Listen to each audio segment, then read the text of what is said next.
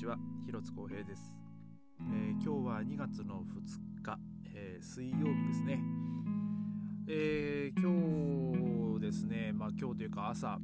え起きたらですねまた我が家のインターネットが結局つながってもなくてですねほんと昨日の夜だけでしたね、え普通に使えたのは。で今日も結局一日あの繋がってなかったみたいでで、まあ、またあの携帯の方でねあのネネットを使って、まあ、調べたらですね、まあ、相変わらずあの、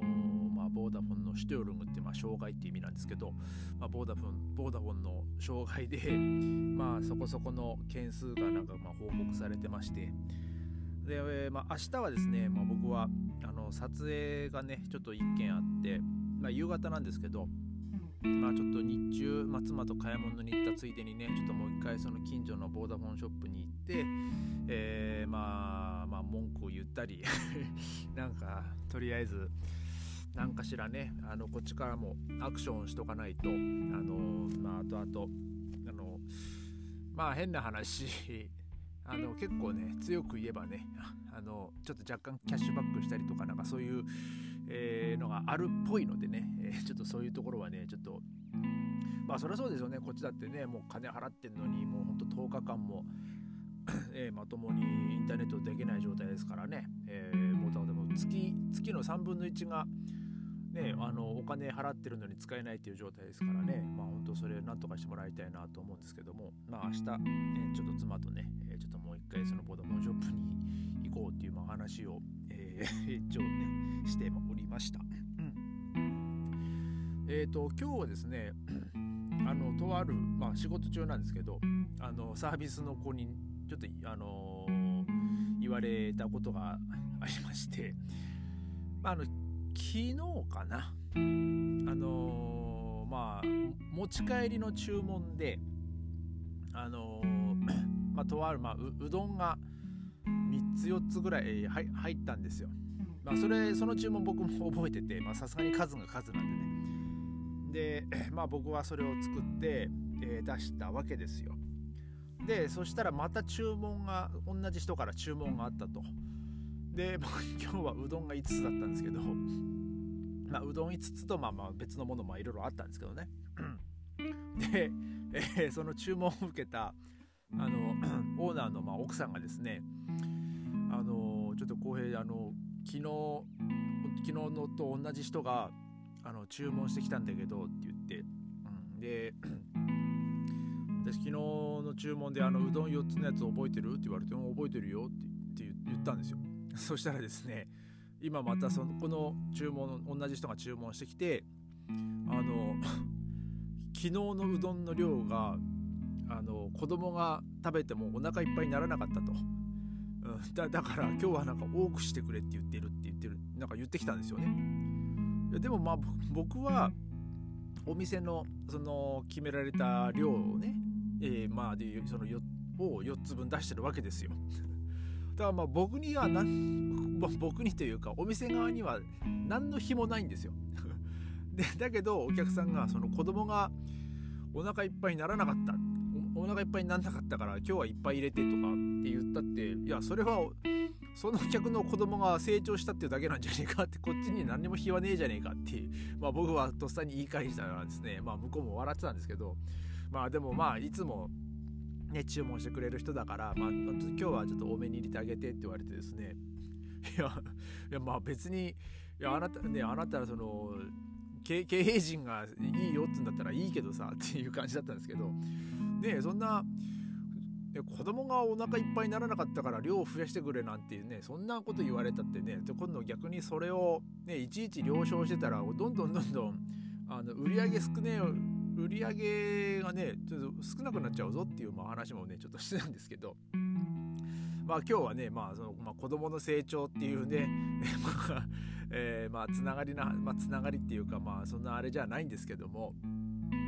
ちょっと今日はですねまあ今までまあ僕の本当ドイツの家族のお話もねちょこちょことまあねこの話題にも出てきてたんですけど今日はですねまあそこの家のまあその長男の話をちょっとしようかなと思います。えー彼はですね僕がドイツ来た当時、まあ、僕25歳でしたけどその当時はですね彼まだ11歳の本当にこう子供でしたね、えー、本当身長もですねもう本当ちっちゃくてでもう本当顔もね本当可愛い顔しててねでただある日ですねなんかお母さんとちょっとこう喧嘩してた時に晩ご飯の時にねなんかちょっとあの ちょっと険悪なムードになってたこともあったんですけどまあまあそんな彼もですねもう15年16年経ちもう僕がドイツ来た年をまあもう超えましたからねもう20今6歳とかっつったかな。で彼はですね まあなんか僕も本当知らなかったんですけどなんか高校なんと飛び級してたらしくてですね。でまあ、確かにですね17とかそんぐらいにですねあの1年ぐらいなんかこうボリビアに行ったんですよ。でその、まあ、ボリビアに行った理由はそのまあ僕のあのドイツの家族はですね、まあ、そのホスファミリーを、まあまあ、未だにそれ継続してやってましてでその多分その彼と同い年だったのかなそのボリビアから来た、あの少年がいたんですよ。でまあその彼もそのドイツ語の勉強みたいなのにこうこっちに来てで今も確かアーヘンかどっかに、えー、住んで、まあ、仕事してんのかな。えー、でまあそのき多分そのきっかけで、えー、そのまあ彼の実家になんかこの1年ぐらいこのホームステイ、えー、しにですね、まあ、そのスペイン語の勉強も兼ねてねあの16歳17歳ぐらいの時に本当1年ぐらい行ってたんですよボリビアに。でもあれもうほんと10年ぐらい前だったと思うんですけど本当にね。でまあ僕のそのドイツのお母さんも1回、まあ、1ヶ月ぐらいかな、えー、そのボリビアにねなんかこう会いに行ってくるっつって、えー、なんか言ってましたけど なんかでもその時にですねもうボリビア行くのに飛行機でなんか28時間ぐらいかかるとかっつってあの3回ぐらい飛行機を乗り継ぎしなきゃいけないらしくてですね。なかなか大変だったっていう話はまあしてたんですけど。まあその彼もですね、まあ、ボリビアに1年から1年半ぐらいいて、えー、で帰帰ってきてっていうかまあでもボリビアにいる間はもうほんとドイツに帰ってくることなくあの、スカイプでねあのクリスマスだったかな？あのみんな集まってた時に、えー、そのボリビアにいるその彼にねちょっとスカイプでみんなでこう話してたこともあるんですけどまあそれから帰ってきて で、まあ、そっからあのドイドイツのま大学に入ったのかな？確か、まあ、なんかポツダムかどっかの大学に行ってたと思うんですけど。ででもなんかですね そのお母さん曰く、まあ、彼は、まあ、何を考えてるのかわからないみたいな言ってた時期もありましたしでこういつだったかそのイギリスにも行ったんですよね。半年ぐらいかな。うん、で今はですねあのポルトガルにあの、まあ、大学行ってましてでもなんか今はまた別なことやってたのかな。なんか前はですねなんか地質学をなんか大学でなんか勉強してるみたいななんか話してしてましたね。ビオロビオロギーだかなんだかって言ってたんで、えー、でもなんか今はなんかそのまあ、ポルトガルの大学に行きながら なぜかですねあのビール会社でなんか働いてるみたいなバイトしてるみたいな、えー、なんかそんな話してましたね。まあでもねそんな彼ですけどもう本当にまあまあ僕はねその11歳の頃の彼からまあ知ってるんですけどまあもう本当にえー、まあまあ、まあ、典型的なドイツの子供っつったら、まあ、ちょっとあれなのかもしれないですけどでも本当にねなんか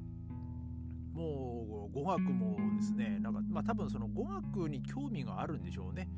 えー、まあ語学に興味があるけども多分まあもともと賢いんでなんかやっぱこうすぐなんか習得しちゃうっぽいんですよね。えー、だからまあスペイン語も喋れて、まあ、英語ももちろんそうですしまあ多分あとまあどっからなんかの、まあ、フランス語とかもねもしかしたら喋れるのかもしれないですけど、えー、まあ、ただねあの日本語だけはなんか全然難しくてもうやる気が大きいって言ってましたね 彼はね。あの日本語ってあの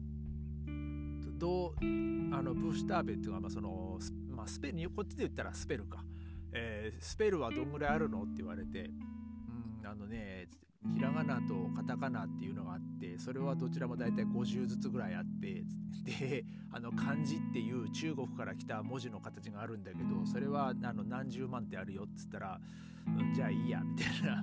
話をいつだったかしてましたね。もう全然もう日本語日本語は学びたいと思わないみたいですね。もう、えー、まあやっぱその文字をね覚えるのは彼は 大変だって言っててですね。まあでも彼だったらね多分話す話すしゃまあ聞く話すぐらいはね、まあ、もしかしたらできるんじゃないかなとは思うんですけどね、えー、まあそんな感じで、えー、彼もまだ、まあね、そのポルトガルでまあ勉強中でね、まあ、どう今後どうするのかねわからないですけどねまあ、僕も僕も妻も、ね、彼の,、ね、かあのこっちってねあのドイツって本当結構あの平気であの当時その当時ね付き合ってる彼女とかをねあの家に呼んだりとかねそのお父さんお母さんに紹介したりするんで、まあ、僕も僕も妻もですね、まあ、23人その彼の、えーね、あの付き合ってきた彼女もね、まあ、知ってるんですけどね。でなんか